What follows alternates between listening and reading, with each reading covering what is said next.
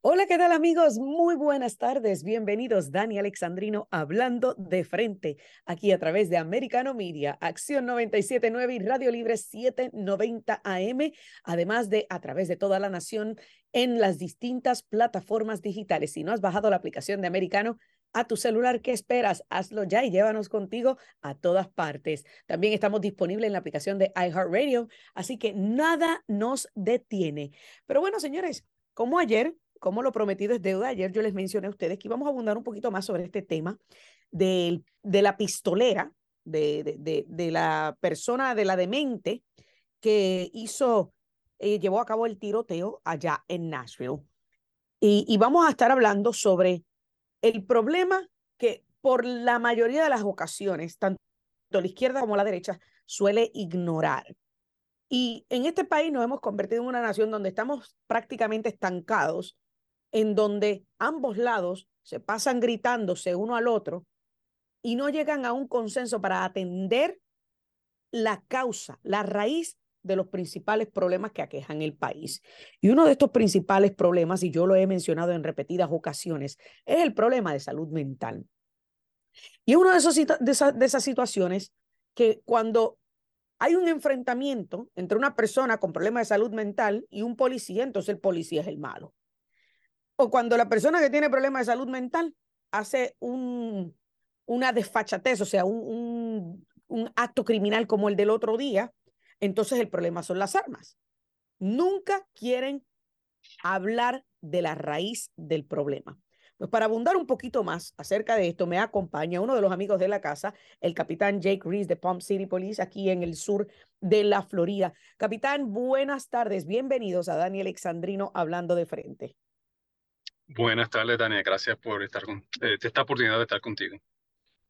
Para nosotros es, es, difícil hablar de estos incidentes, mucho más difícil, obviamente, ver que un demente le quita la vida a un inocente, como, como lo es, ¿verdad? E, estas masacres que, que, que dejan víctimas inocentes como lo son los niños. Pero una de las cosas de las que nos enteramos recientemente es que esta muchacha, Ashley, este, estaba enfrentando un problema de salud mental por el cual estaba siendo tratada. Yo sé que quizás desde el aspecto médico, usted como policía no nos puede hablar, pero quiero que me hable desde el aspecto legal jurídico y obviamente policial. Cuando... Bueno, ajá, dígame. No, perdona, dale. No, una de las cosas que quiero que, quiero que, que, quiero que abordemos es, hay leyes ya que existen en el país que evitan o que buscan evitar que personas con problemas de salud mental como esta loca adquiera armas de fuego, ¿o me equivoco? Sí, es correcto. Eh, bueno, en el estado de Florida, eh, después del incidente de Marjorie Stoneman Douglas, eh, uh -huh. nosotros, este estado es como que el, el más adelantado con lo que tiene que ver con la seguridad en las escuelas específicamente, uh -huh. eh, y no más allá de hablar de armas de fuego, pero eh, la causa de estos tiroteos, de estas masacres. Uh -huh. Y después de esa investigación y el comité que, que asignó el gobernador de Florida, uh -huh. eh, era muy evidente de que la causa primaria, o una de las causas más primarias, es lo que estabas hablando, la salud mental de, del tirador.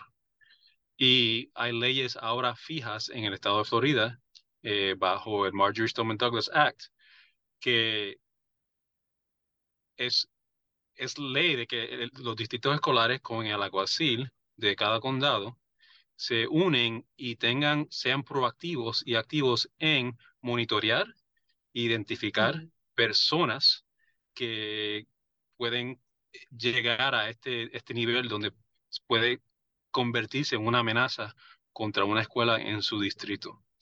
Uh, y... Ahora pregunto, porque eso, y, y qué bueno que, que, menciona esa ley de, de Marjorie Stoneham, porque a raíz de, la, de, de, de esa masacre de Marjorie Stoneham, eh, lo que para, para, los amigos que no saben es la masacre de Parkland, lo que muchos cono conocen comúnmente como la masacre de, de, Parkland. Aquí en el estado han ocurrido muchísimos cambios, sin embargo, eh, a nivel federal también se ha hablado de eh, implementar lo que es los red flag laws. En este caso, ¿hubiese funcionado un red flag law o, o no hubiese funcionado para detener a esta loca, a esta demente? Bueno, lo que entiendo que ella, ella no, no tuvo antecedentes criminales, um, uh -huh. pero de lo que sé, de lo que se ha reportado, de que sí tienen un, un sí, tratamiento.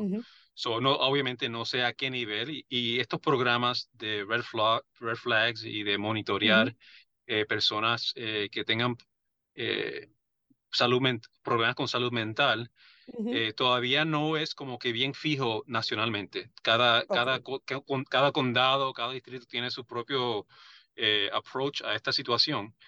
Y no sé si hubiera llegado al nivel nacional de, de monitorearla como red flag, pero obviamente debería ya estar en mente de que esta persona tiene problemas y debería haber una, un seguimiento de la policía local de, de esta muchacha. Y así debe ser por toda la nación por toda la y, y, con eso estamos de acuerdo.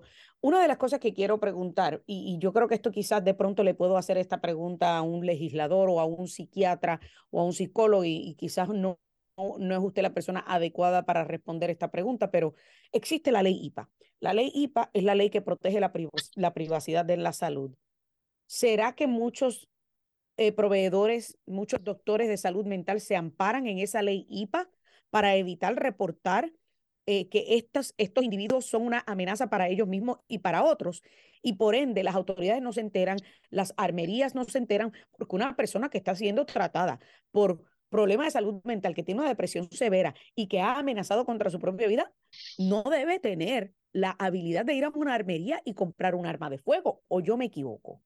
Está 100% correcta en esto. Eh, te puedo decir que no solamente con eh, lidiando, la policía lidiando con personas que tienen salud mental, muchas veces en lo que se conoce como en Florida como el Baker Act, donde detenemos una persona no por un acto criminal, pero solamente porque determinamos de que la persona puede ser una amenaza a su misma o a otra persona y básicamente lo podemos detener a esa persona hasta 72 horas para que vea a un psiquiatra y, y, y puedan recibir ayuda pero después e, esa, ese tipo de, de, situación y e, ese tipo de salud mental sí se considera información médica y, e, y es protegida, protegida por el IPA.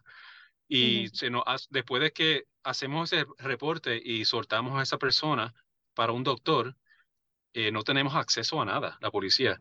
Y hasta en otros casos criminales donde es importante saber, hasta cuando una víctima sufre una lesión por un asalto o lo que sea, se nos, eh, se nos hace muy difícil tener información médica. Entendemos por qué, pero hay, sí, hay una barrera bien grande entre la policía y, y los médicos de compartir información y, y, definitivamente en estos casos, eso sí es una barrera que vamos a tener que unirnos con nuestros legisladores de averiguar, porque yo creo que es una causa muy grande de no compartir información y no llegar a un punto donde la policía puede intervenir cuando una persona ya está lista para hacer un acto criminal.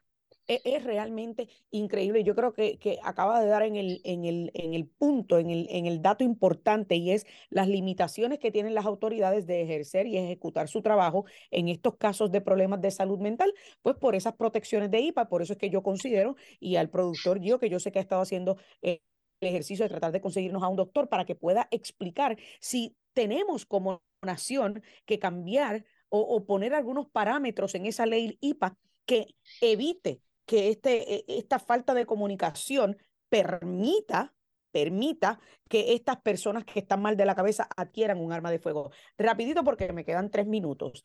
Obviamente, cada vez que ocurre un tiroteo, siempre tenemos a los lunáticos de la izquierda impulsando su narrativa de armas de fuego, no, armas de asalto. La mayoría de ellos ni siquiera saben describir un arma de asalto, pero precisamente fue un rifle lo que le dio de baja a esta loca.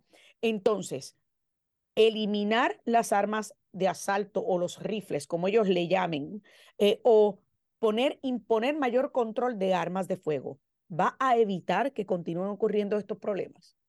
Claro que no, ya sabemos que estos actos no son cometidos por las armas de fuego, pero por la persona detrás de esa arma con este, salud mental o, lo que sea que está en su mente de cometer estos, estos actos violentos.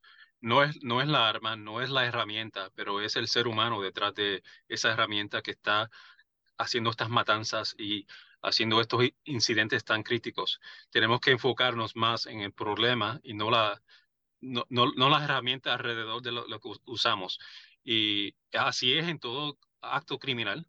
Eh, siempre están tratando de hacer, señalar cosas que no son la, la, realidad o la causa realística.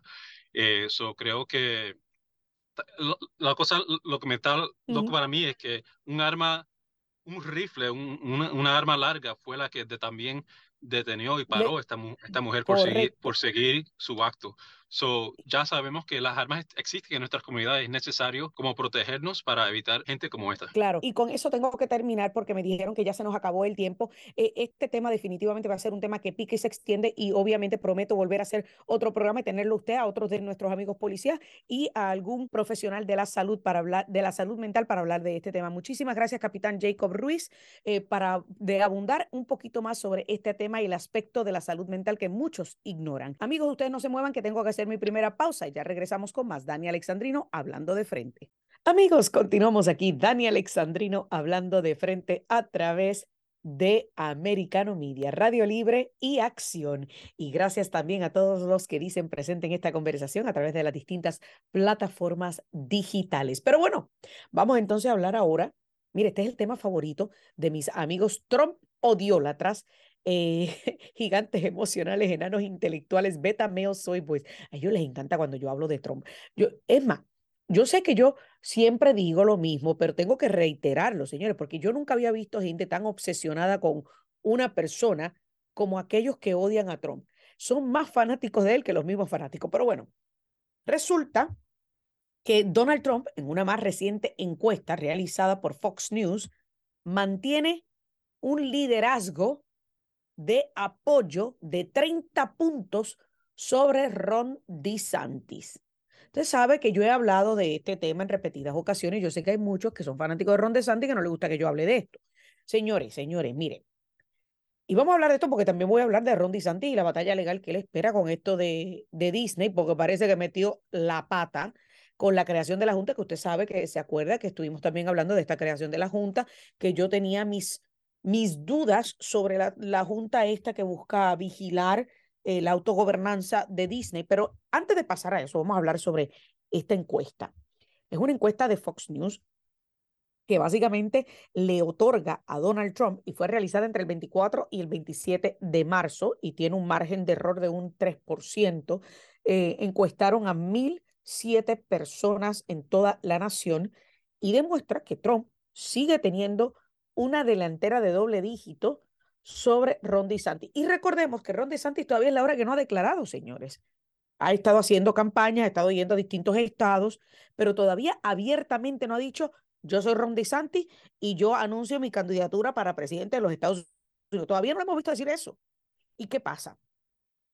Yo he dicho en repetidas ocasiones, yo no tengo por qué decir que yo soy Trump versus DeSantis. O yo no tengo por qué decir que yo soy anti-DeSantis, pro-Trump o pro-DeSantis, anti-Trump. No, señores. Aquí todos, aquellos de nosotros que estamos descontentos con el camino y el rumbo que lleva la nación, debemos ser anti-Biden. Anti-Biden, porque ese es el que tiene este país en un caos y en un detrimento monumental. Pues, pero esta encuesta, esta encuesta simplemente solidifica el liderazgo de Donald Trump dentro del Partido Republicano. Y pueden venir los defensores de DeSantis todo el día a pelear, a pataletear, a decir que no, que DeSantis. Señores, yo lo he dicho. Ron DeSantis eventualmente se convertirá en presidente de los Estados Unidos. Y eso, y eso a mí no me cabe la menor duda. Y lo he dicho en repetidas ocasiones. Este no es el momento. Este no es el momento de Ron DeSantis. Este es un momento para un tipo con agallas, con pantalones, con pelotas bien puestas, que puede enfrentarse, enfrentarse a la izquierda radical de este país y que pueda revertir los daños causados no solamente por esa izquierda radical que ha estado manipulando al demente que tenemos por presidente, sino también que pueda revertir el daño monumental que nos ha causado a nivel internacional. Ya ninguno de nuestros adversarios nos respeta. Es más, ni siquiera nos temen, porque a mí no me importa si me respetan, pero que me teman, Sí, señores. Ay, Dania, pero ¿cómo es posible no vas a? Me imagino a Miriam Minions anotando eso. Mira que Dania dijo que nos deben temer. Claro que sí. Prefiero, porque esto no es un concurso de mis congeniality, y lo he dicho en muchas ocasiones. Esto no es un concurso de mis amistades, el que le caiga mejor a todo el mundo. No me importa que el presidente de los Estados Unidos le caiga bien a todo el mundo. No me importa que el presidente de los Estados Unidos le caiga bien ni a Vladimir Putin, ni a Xi Jinping, ni a Macron, ni a Justin este, Trudeau, a ninguno. A mí me importa y me interesa que el presidente de los Estados Unidos le caiga bien a los estadounidenses y que enacte y redacte políticas o firme políticas que sean de beneficio para mí como ciudadana americana, que sean beneficio para de, de toda mi familia, que sean de beneficio de todos aquellos de nosotros que trabajamos en este país y que pagamos contribuciones y aportamos de manera positiva al mejoramiento de este país.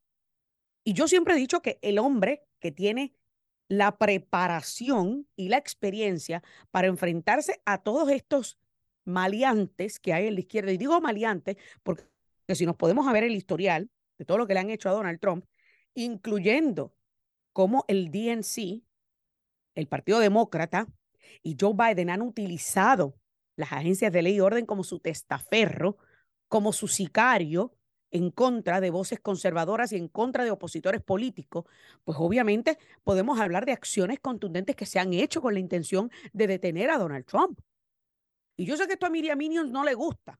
No le gusta que yo hable de este acto deliberado de la izquierda y del Partido Demócrata en contra de republicanos y conservadores. Pero los datos están ahí, Miriam Minions. Si ustedes no se han leído todos los Twitter files, les aconsejo que se busquen una botella de vino o, un jarrón de café y se pongan a leerlos, porque ahí están los datos y a los datos no le importan las emociones de ustedes. Yo sé que ustedes son sumamente emocionales y no les gusta que yo le afecte y que, y que lo que yo diga le afecte sus emociones, pero a la hora de la verdad son los datos. ¿Y, ¿Y qué pasa? Y regresando al tema de Ron DeSantis y Donald Trump. Y por ende, yo siempre he dicho que Donald Trump es el tipo que necesitamos para echarnos adelante. Que dicho sea de paso, en febrero solamente tenía un, un liderazgo, o sea, lideraba la contienda por 15 puntos, o sea, 43 a 28%. Estando en tercer lugar Mike Pence, Liz Cheney y Nikki Haley empatadas con 3% cada uno. ¿Y qué pasa? Si Ron DeSantis quiere aspirar ahora, y lo he dicho en repetidas ocasiones, esto, esto va a quedar en su récord como una pérdida monumental. En cambio, si opta por terminar su segundo trimestre, su segundo cuatrenio como gobernador y se convierte posiblemente en uno de los mejores gobernadores que ha tenido el estado de la Florida, no existe mejor carta de presentación para lanzarlo como trampolín a convertirse en el eventual nominado del Partido Republicano para el 2028. Ahora bien, hay varias cosas que ya están comenzando a manchar a Rondizanti. Y yo lo he dicho en muchas ocasiones, señores, Rondizanti tiene que venir preparado con dos sacos, el de dar y el de recibir, porque se va a enfrentar a un tipo que es irreverente, a un tipo que tiene street smart, y a un tipo que ninguno de los 16 otros contrincantes en el 2016 pudo con él. Y mire que hubo gente como Marco Rubio que llegó con mucho ímpetu y mucha fuerza, pero intentó jugar y bailar al mismo son que Donald Trump y salió trasquilado, salió quemado. Y por consiguiente, Ron DeSantis no le conviene llegar a ese punto. Y ahora Ron DeSantis se enfrenta a una batalla legal porque escuche esto, ¿se acuerdan de la junta que creó hace unas semanas para arrebatarle la autogobernanza a Disney, el estatus de autogobernanza, que yo le dije a ustedes en aquel momento, yo tenía mis dudas porque no estaba segura si las tierras realmente le pertenecían a Disney o le pertenecían al condado. Luego, cuando nos enteramos que aún le pertenecían al condado, pues entonces entiendo de que se cree esta junta de autogobernanza para evitar, obviamente, que Disney deje de estar pagando sus impuestos y X, Y, Z. Pero nada, usted se acuerda, no voy a hacer un, recuento de todo eso que discutimos porque eso ya lo discutimos hace una, semana. Pues resulta que ahora esto va a una batalla legal. ¿Por qué? Porque, señores, apenas horas antes de que la Cámara de Representantes del Estado de la Florida aprobara de que esta junta, esta nueva junta de Ron DeSantis, tome control de este distrito de, de, eh, Reedy Creek, que es el distrito eh, que compone gran parte de donde está ubicadas las, las oficinas de Disney y todo eso, pues resulta que la junta anterior, que todavía tenía la mayoría de los miembros de esa junta pertenecían a personas o, eh, personas que habían sido designadas por Disney, le transfirieron la mayor cantidad de, de responsabilidades del distrito al control de Disney. ¿Qué significa esto?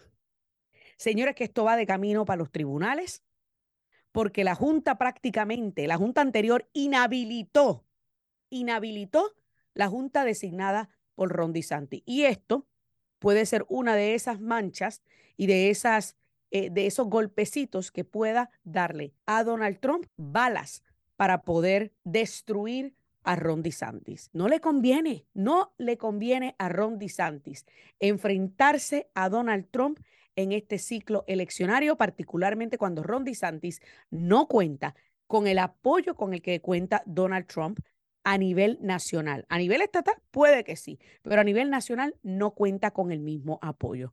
Así que yo creo y sigo opinando que Ron DeSantis debe, mire, quedarse tranquilito, debe enfocarse en esta batalla legal eh, con Disney, que parece que va a ser largo y dolorosa, y luego salir, salir victorioso de esa batalla, ganarle a los Wokes de Disney, ejecutar los mejores años como gobernador que puede ejecutar y luego en el 2026, cuando culmine su mandato, anunciar su candidatura en el 2027 y posicionarse como el heredero aparente. Pero esa es mi opinión. Si eso es lo que va a pasar, queda de verse. Bueno, señores, tengo que hacer otra pausa. No se muevan, que ya volvemos. Dani Alexandrino aquí hablando de frente a través de Americano Media, Radio Libre y Acción. Ya volvemos. Amigos, continuamos aquí. Dani Alexandrino hablando de frente a través de Americano Media. Bueno, ¿qué pasó en el día de ayer en el Senado? El Senado, con una gran votación de más de 60 senadores a favor. Mire, señores, yo jamás había visto tanta unificación como en el tema de este COVID. Claro, hubo unos cuantos que son los usuales gigantes emocionales, tiranos y controladores.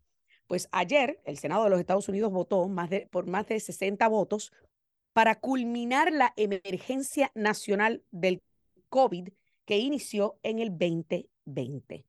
Finalmente, después de tres años, el Congreso opta por votar a favor de terminar esta emergencia nacional. Ahora este proyecto de ley pasa a manos del presidente de los Estados Unidos, Joe Biden, que usted sabe que, mire, está más enfocado en el lado de Choco Choco Chip que en los problemas que, que verdaderamente aquejan al país.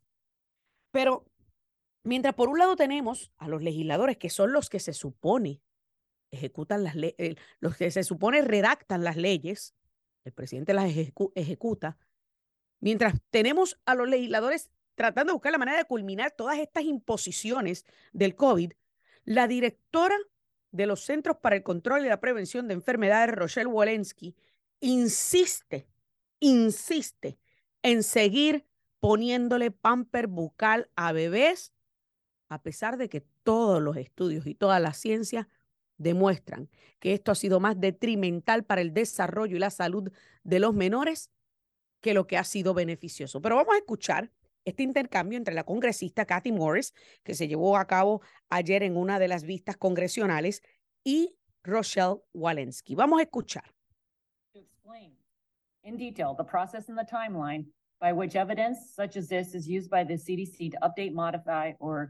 Necessary withdraw current guidance.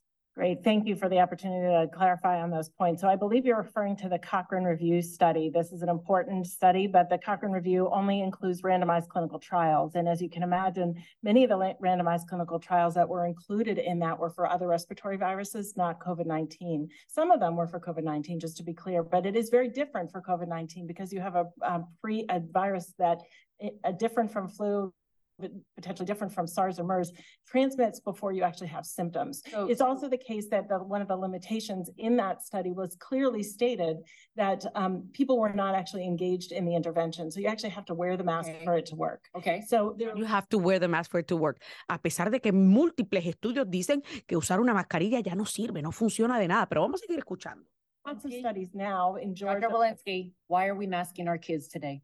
You know, thank you. Also, so our guidance um, for school-based masking is related to our COVID-19 community levels. And fortunately, we're in a place now in this country where most of our country is in green or yellow, um, has uh, lower um, low or moderate. Está, está, hasta gagueando. Eso es lo que pasa cuando un mentiroso, tirano y controlador busca la manera de justificar algo que ya es injustificable, comienza a gaguear, comienza a... no sé, eh, pero vamos a seguir escuchando. Transmission or COVID-19 community levels. And in those situations, we actually don't recommend masking. We recommend it for high COVID-19 community so, levels. So what is your timeline for updating, reevaluating these guide guidance? You know, our masking guidance doesn't really change um, with time. What it changes with is disease. So when there's a lot of disease in a community, we recommend that those communities and those schools mask. When there's less disease in the community, we recommend that those masks can come off. So. Okay. Y lo voy a detener ahí porque ella insiste en que sigamos poniéndole pamper bucal a los niños. Pues yo les voy a hablar del pamper bucal. Nietos entienden que lo que yo voy a decir es la realidad. Porque si yo lo he experimentado a nivel universidad, que no son ni siquiera menores de edad, o imagínese usted un niño de escuela elemental, como lo que busca esta loca, seguir poniéndole pamper bucal a un niño de dos años. Mis estudiantes cuando nos tenían que, nos querían obligar a ponernos el pamper bucal. Se quitaban la mascarilla cuando iban al baño, la ponían encima del lavamano, eh, la agarraban de ahí, se la ponían. Muchas veces ellos vienen y empiezan a usar las computadoras con las manos sucias al punto que cuando yo limpiaba este, los teclados, salía sucio el papel, pero negro, negro, para que usted entienda. Y con esas mismas manos ellos se jalaban la mascarilla para debajo de la nariz, se la subían otra vez, se quitaban la mascarilla, la amarraban a la mochila, salían, o sea, se le caía al piso, volvían y la recogían, se la ponían. Y esto es lo mismo eh, con los niños, mire, con los niños se pasaban las mascarillas, especialmente cuando empezaron la gente a comprar mascarillas de colores y mascarillas de distintas caricaturas. Ah, no, que me gusta la de SpongeBob que tú tienes. Ay, a mí me gusta de superhéroe, vamos a cambiar y usted ve a los niños intercambiándose la mascarilla. Dígame, dígame a mí que eso usted no lo ha visto pasar. Entonces, ¿cómo poniéndole un pamper bucal a un niño vamos a evitar transmisión de un virus que a fin de cuentas parece más moquillo en ellos que algo más serio y severo? Y esto es parte del problema de cuando estas autoridades, estos burócratas, carecen de sentido común o de pensamiento analítico propio o sencillamente tienen una mentalidad controladora, tiránica e impositiva, que lo que buscan a fin de cuentas es controlar. A ellos no les importa verdaderamente la salud de los niños. Lo que les importa es el control. Y se lo digo yo, que, óigame, a los nietos de mi esposo le dio el COVID tres veces. Tres veces. Y ellos con todo el COVID corrían, jugaban, brincaban y lo, el moquillo era lo que le bajaba. Y el nieto cogía y se me sentaba en la falda y empezaba a darme besos, te amo, te amo, y con los moquitos colgándole. ¿Y usted sabe qué? Quien, me, quien nos pegó el COVID fue la mamá de los niños, que está vacunada con cuatro vacunas y que ya también le había dado el COVID en tres ocasiones y cada una de las que le dio fue peor que la anterior. Entonces, ¿cómo vamos a seguir justificando poniéndole un pamper bucal a los niños cuando ya hay múltiples estudios que han demostrado que eso detiene el desarrollo de los niños? ¿Cómo tú vas a poder enseñarle a un niño a hablar adecuadamente si no te está viendo el movimiento de la boca? ¿Cómo tú vas a poder ayudar a un niño a pronunciar adecuadamente si ni siquiera puedes escuchar bien lo que está diciendo por el bendito pamper bucal? Pero esto es parte de lo que busca la izquierda. Mantenernos tontos, mantenernos enfermos, mantenernos asustados y mantenernos manipulados. Si usted no se ha dado cuenta que cuando estos burócratas se montan al poder y comienzan a imponer todo tipo de reglamentos, lo único que buscan es implementar control. Usted sencillamente es parte del problema. Usted se ha convertido en una persona que es un subyugado, que es un doblegado, que le gusta que lo abusen, que le gusta que lo maltraten y que le gusta que lo controlen. Entonces, ¿qué hace viviendo en la nación de la libertad? ¿Qué hace viviendo en el país más libre del mundo? En el país de la libertad. Of the free world. Hay un refrán en inglés que dice que the US is the free world, leader of the free world, el líder del mundo libre. ¿Qué hace viviendo acá? Escoja uno de los múltiples países que hay en donde los gobiernos tiranos prácticamente obligan a la gente a someterse al control, porque Dios libre si no te sometes. Pero es triste ver cuánta gente aquí está dispuesta a someterse, a someterse voluntariamente y a someter a sus hijos voluntariamente a causa del temor. Señores, Benjamin Franklin lo dijo una vez, uno de nuestros fundadores. Aquel que está dispuesto a entregar un poquito de libertad a cambio de seguridad, no merece ni seguridad ni libertad.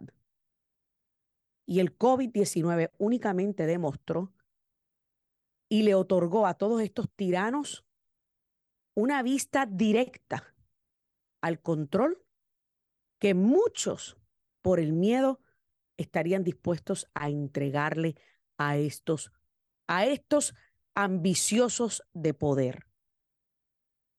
Ahora usted decida, usted va a seguir permitiendo que estas personas ambiciosas de poder continúen controlando su vida y la de sus hijos basado en una mentira y en un virus que desde el principio se sabía tenía una, una tasa de supervivencia del 99.96%. Usted va a seguir permitiendo que estos corruptos que han ocultado constantemente estadísticas y han manipulado las estadísticas continúen obligándote a imponerle a tus niños cosas como el pamper bucal o a meterle el veneno de la inyección y de la puya a tus hijos. O tú vas a defender tu rebaño, tú vas a defender tu, tu retoño, tus niños, lo más preciado que nos otorgó Dios. Es una pregunta que cada uno de nosotros debe hacerse seriamente. ¿Hasta qué punto vamos a permitir que burócratas como Rochelle Walensky continúen dictando hasta qué punto tenemos libertad individual. Señores, lamentablemente tengo que hacer otra pausa porque usted sabe que el tiempo en radio apremia, pero no se muevan, que ya volvemos con la recta final del programa. Aquí Dani Alexandrino hablando de frente a través de América. Amigos, continuamos aquí. Dani Alexandrino hablando de frente, la reina, la diva, la caballota, la que pone a unos cuantos a correr y a otros a temblar. Vamos entonces ahora a hablar de un tema que a mis amigos socialistas de cartón, gigantes emocionales, enanos intelectuales, demócratas, mediócratas, tecnócratas, le gusta hablar únicamente cuando se habla de los de Trump. Cuando se trata de los de Biden, no, no, no, ahí es un tema que no se puede abordar, no se puede abordar.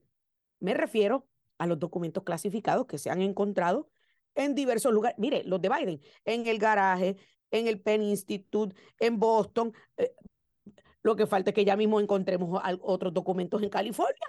Lo que falta. Pero bueno, no me crea a mí. Resulta que el senador demócrata Mark Warner de Virginia básicamente ha criticado a Joe Biden públicamente por la falta de transparencia, dejando boquiabierta a la presentadora de MSNBC, que prácticamente usted sabe que MSNBC es una de las repetidoras del Partido Demócrata. Vamos a escuchar al senador Mark Warner hablando precisamente sobre Joe Biden.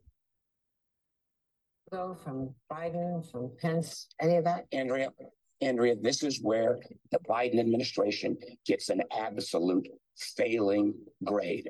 Their position is outrageous. You got Mike Pence saying yesterday as well, he'd be happy to have the intelligence community. He trusts us to look at those documents. You've got this back and forth between the Justice Department, the Attorney General publicly saying yesterday, oh, he has no problem. That was what he said in one committee, and then blaming it back on the Director of National Intelligence. The Director of National Intelligence blaming it on the Justice Department. We don't have any interest in looking into the mishandling of the documents. That is a Justice Department appropriate role. We have a constitutional responsibility to see those documents, the classified ones, make a judgment whether the intelligence community did appropriate protection and if those documents were to fall into the wrong hands, what kind of mitigation we could take. And I am done with the lack of willingness for the, the administration to address this. Their position does not pass the smell test. We are going to put limitations on what the IC does. I'm going to encourage my colleagues to do the same on the Justice Department. This flipping back and forth the responsibility. Senator Rubio and I, bipartisan, asked to see these documents in September. We got four weeks ago a hearing where we got a little bit of uh, the covers pulled back. Y lo voy a detener ahí un momento porque estamos hablando de que él dice que esto no huele bien por parte de la administración, de seguir entorpeciendo que el comité del Senado responsable, que es el comité de inteligencia, de, que dicho sea de paso, el senador Marco Rubio es uno de los sub-chairs eh, eh, de este comité, eh, se le esté poniendo trabas para que puedan investigar de cómo es que este contenido llegó a estar en lugares donde no estaba siendo vigilado de manera adecuada. Y él dice, mira, la, la, forma en la que se protegieron los documentos, eso no me compete a mí, eso no nos compete a nosotros, eso compete al Departamento de Justicia. Pero ¿qué contenido había en estos documentos? Nosotros como el Comité de Inteligencia necesitamos saber si algo de, musa, de, de mucha importancia fue comprometido y que la administración de Biden esté poniendo piedras en el, en el camino para que los legisladores puedan accesar los documentos encontrados bajo su, bajo su cuidado. Cuando él mismo dijo aquí, aquí Mark Warner dijo que Mike Pence está dispuesto a que investiguen lo que le dé la gana con los que encontraron de él. Pero a quien está él criticando aquí es a Biden y a la administración de Biden. Esto es para que usted vea para que usted vea, para los amigos que constatan, no, porque es que Trump, que, que los abogados que no tuvieron que hacer la redada porque no querían entregar los documentos. Eso es mentira. Desde el 2021, Donald Trump está entregándole documentos a los archivos nacionales.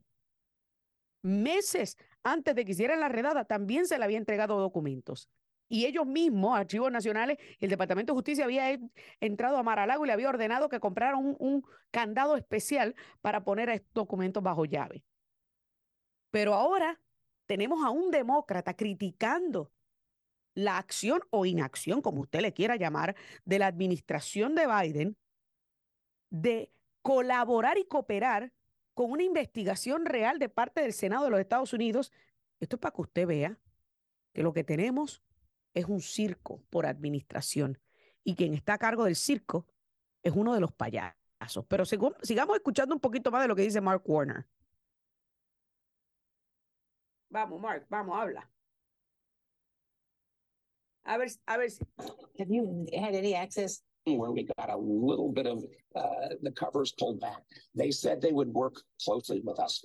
They're now four weeks later, and we've seen squat. Uh, you know, if if this was the Trump administration, and, and this is not a Democrat Republican thing. Every Democratic member of the intelligence community is outraged by this non supportable position of the Biden administration. So I don't want. O sea, Ahí lo está diciendo él. Esto se trata de eh, entorpecer una investigación. Todos los miembros del comité de inteligencia, que son demócratas, todos están molestos con esta inacción y con esta falta de transparencia de la administración de Biden. Ah, no, no, pero es que el malo aquí es Trump. Ah, no, no, no, es que es que el que oculta las cosas a la administración y al Departamento de Justicia es Trump. Señores, esto viene esto ocurre un día después de que eh, Merrick Garland, y yo sé que Gio va a trabajar en tratar de conseguirnos esto para mañana porque ya hoy no nos da tiempo, Merrick Garland el secretario de Justicia o fiscal general estuviera ante el Congreso, ante otro de los comités, hablando sobre documentos que se encontraron de directrices que se le dio a muchos de los miembros de, a los marshals, a los US Marshals, de no arrestar, detener o procesar a ninguno de los que se estuvieron manifestando frente a los hogares de los miembros del Tribunal Supremo, pese a que existe una ley que lo prohíbe tajantemente. O sea, todo esto está ocurriendo simultáneamente en Washington. Se está prácticamente desmoronando la tiranía del régimen Biden. Y quienes están activamente desmoronando parte de esa tiranía son los mismos demócratas que ya están inconformes con esta, con esta falta de transparencia de la administración Biden, que prácticamente, prácticamente demuestra lo, la inconformidad que hay a nivel nacional con esta administración. Esto no te lo está diciendo Dani Alexandrino. Ahí lo que tú estuviste escuchando fue parte de la entrevista que le dio Mark Warner, senador demócrata de Virginia, a MSNBC, quien es, el presidente del Comité de Inteligencia del Senado de los Estados Unidos, que admite que ni él ni ninguno de sus colegas se le ha otorgado acceso a los documentos de la administración Biden. Ojo, que él ni siquiera mencionó los de Trump y lo contrastó con, los documentos de Biden, de, de Pence, que dice que cuando quieran pueden ver los documentos y, e interrogarlo y preguntarle lo que quieran preguntarle. Y dijo, dijo este demócrata de Mike Pence, él confía en nosotros de mirar estos documentos. Sin embargo, Joe Biden y el circo que tiene por administración le está poniendo piedras en el camino a este mismo comité para echar un vistazo a los documentos que fueron incautados en distintos lugares de la de, que le pertenecían a Biden. Y yo me pregunto, y tú te debes preguntar, ¿qué está tratando de ocultar? De la misma forma que todos debemos preguntarnos, ¿qué debe saber Trump que ellos han, eh, han estado en un constante acecho contra Donald Trump sobre los documentos que tiene y qué pueden contener esos documentos, que han hecho hasta lo imposible para tratar de detenerlo e inhabilitarlo de postularse nuevamente a la presidencia. Señores, no hay que ser un genio para atar cabos y para conectar los puntitos. Usted sabe, cuando uno conecta los puntitos que hace un dibujo, no hay que ser un genio para atar los cabos y conectar los puntitos.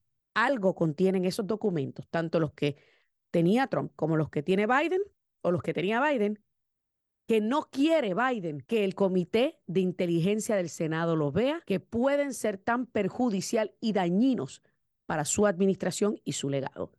Todos nos debemos preguntar eso. Se me acabó el tiempo aquí en esta edición de Dani Alexandrino hablando de frente. Gracias a cada uno de ustedes por siempre decir presente en esta conversación. Que Dios me los bendiga y hasta la próxima. This podcast is a part of the C-Suite Radio Network. For more top business podcasts, visit c-suiteradio.com.